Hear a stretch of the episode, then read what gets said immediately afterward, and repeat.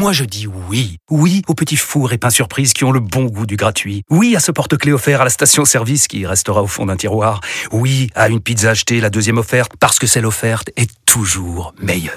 On préfère tous quand c'est gratuit. Chez Skoda, profitez de deux mois de loyer offert sur une sélection de modèles jusqu'au 31 mars. Portes ouvertes ce week-end. Deux loyers offerts après premier loyer en LLD 37 mois sur toute la gamme Skoda, Orenia et Enya Coupé, c'est accord par Volkswagen Bank. Détails sur skoda.fr. Pour les trajets courts, privilégiez la marche ou le vélo. Vous écoutez RMC. RMC. Apolline Matin. C'est tous les jours de manche. On change d'ambiance, évidemment. Ah oui, Avec Arnaud Demange. Bonjour Arnaud. Bonjour à tous, bonjour Apolline, bonjour Marguerite. Très belle combinaison de Merci. velours marron. Bonjour Élise. C'est pour, euh, c'est pour la, la pompe de Total. Ouais. On s'est dit tout à l'heure, on aime En beaucoup les combis avec Marguerite. J'ai deux métiers, journaliste et compiste.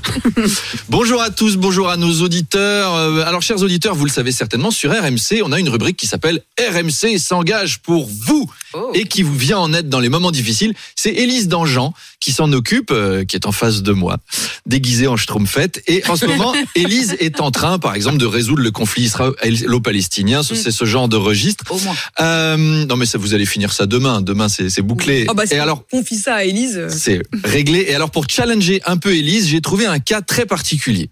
C'est une histoire vraie. C'est une infirmière passionnée de taxidermie qui a vu arriver un patient avec le pied quasiment coupé. Et au lieu d'essayer de le sauver, elle s'est dit, tiens, mais ça ferait bien un pied dans la vitrine du magasin de taxidermie des parents. Et tchac, elle lui a coupé le pied sans demander son avis au patient. C'est ce qu'on appelle dans le jargon un 49-3 médical.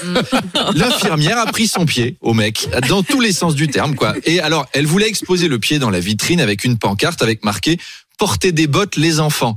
C'est un peu comme si dans le métro, au lieu du petit lapin rose, on mettait des doigts au bout d'une ficelle avec marqué Ne mets pas tes doigts dans la porte, sinon c'est comme ça que tu vas finir. Et nous, on a applaudi cette femme tous les soirs à 20h pendant un an. Hein. Élise, qu'est-ce qu'on peut faire dans ces cas-là? Est-ce que vous avez dans votre bureau de la colle, une agrafeuse, du scotch à dépanner à cette famille? On Le peut les monsieur est toujours en vie ou pas? Euh, Oui, je crois. Ah bah, Ça va alors Ça va, C'est s'occuper de lui. Réglable. faire. Arnaud, avec la sécheresse, on a tous vu les images. Venise est à sec. Ben oui, Apolline, je suis désolé. Je, vous inv- je voulais vous inviter à Venise pour les vacances, pour le carnaval, toutes les trois avec Marguerite et, et Élise. On se serait mis des masques blancs avec des plumes et des dentelles. Et en fait, ça n'a aucun intérêt d'aller à Venise. Il n'y a pas d'eau. On va pas faire des pâtés de gadou, c'est nul. Mm. Pour les petits vaporetto, c'est cale sèche. Heureusement, grâce à l'absence d'eau, on s'aperçoit moins qu'ils n'ont pas les moyens d'acheter de l'essence. Mais c'est vrai que Venise, c'est moins romantique sans l'eau. Vous imaginez les gens qui viennent en voyage de noces, tout leur voyage, ça va faire. Alors, c'est pas le bruit des mariés. C'est pas le bruit des mariés en, en nuit de noces. hein. C'est- C'est le bruit des jeunes mariés qui marchent dans la gadoue avec des bottes en caoutchouc. C'est moins charmant un gondolier qui pousse une barque pleine de vases. Vous pouvez me le refaire Ça vous rappelle des souvenirs? Bon, il y a plus, il y a plus d'intérêt du tout à aller à Venise quand c'est sec. hein. Si tu veux voir des pigeons moches, des gens qui marchent dans des rivières debout et des églises tous les 3 mètres, autant aller en Moselle, c'est moins cher. On peut y visiter plein de trucs, le musée du Caillou, euh, les friches industrielles de Montigny-les-Messes, un tout nouveau parc d'attractions à la gloire de l'industrie appelé Clouland. Et pour Laurent, alors si vous n'avez pas pu admirer les charmes de Venise la nuit, vous pouvez admirer les charmes de Denise la nuit. Alors, c'est un autre registre. hein. Elle aussi, elle est un peu asséchée en ce moment d'ailleurs, mais au moins, c'est pas cher. c'est bon marché. Le monde de la culture est euh, en émoi suite à la décision de l'éditeur de Roald Dahl de réécrire euh, les livres de cet écrivain en retirant les mots offensants. Oui, on en a déjà parlé hier, mais c'est un vrai choc euh, culturel. Charlie et la chocolaterie, en plus, c'est pourtant pas le bouquin le plus offensant qui soit. Les sensitivity readers devraient réécrire des livres plus problématiques. Par exemple, le petit livre rouge de Mao, on remplace le mot livre par le mot chaperon. Ça donne le petit chaperon rouge et c'est tout de suite plus sympa. Mein Kampf, tu remplaces je déteste par j'adore, les juifs par le chocolat et hop, d'un seul Voilà. coup, c'est plus tranquille. Moi, j'ai une copine qui est sensitivity reader. Elle est venue chez moi, il y avait un album de Booba, elle a enlevé tous les mots offensants. C'est moins bien, hein, ça donne ça.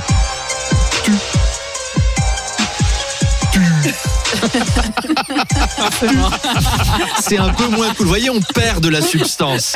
Laurent Neumann, qui est expert en rap français, aura évidemment reconnu Wesh Moret de Booba, même si je sais que vous êtes plus de l'école Rof, faites pas votre modeste.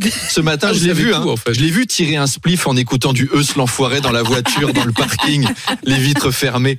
Quoi qu'il en soit, l'éditeur de Roald Dahl a donné des idées aux autres. J'ai même reçu un communiqué de l'éditeur de Cendrillon qui nous dit Nous sommes ravis de vous présenter la nouvelle version de Cendrillon.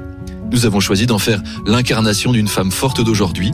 C'est pourquoi nous l'avons renommée Sandrine Rousseau. Il était une fois, dans le royaume de Maison Alfort, une femme courageuse et progressiste. Son père l'élevait avec des discours de Daniel Cohn-Bendit et des chansons de Jean Ferrat. Un jour, sa mère mourut en prenant un tir de flashball lors de l'évacuation d'une fac. Et cet homme se remaria avec une vilaine dirigeante de PME. Lorsqu'il mourut à son tour, cette marâtre révéla sa vraie nature. Abonnée au Figaro, elle disait J'ai rencontré Édouard Balladur, eh bien c'est un homme, un homme comme lui qu'il faut à la tête de ce pays. Un jour, un beau prince écologiste organisa un bal pour trouver une épouse. Aussitôt, les bonnes fées virent une opportunité pour Sandrine Rousseau. Elles lui firent un costume pour intégrer les verts, un t-shirt des verts, une casquette des verts et les fameuses pantoufles des verts. Ah, Eh oui. Au bal, il y en avait. Et au bal, il y avait tout le monde. Tout le monde important. Yann Barthès, Élise Lucet, la rédaction de Télérama, Apolline de Malherbe.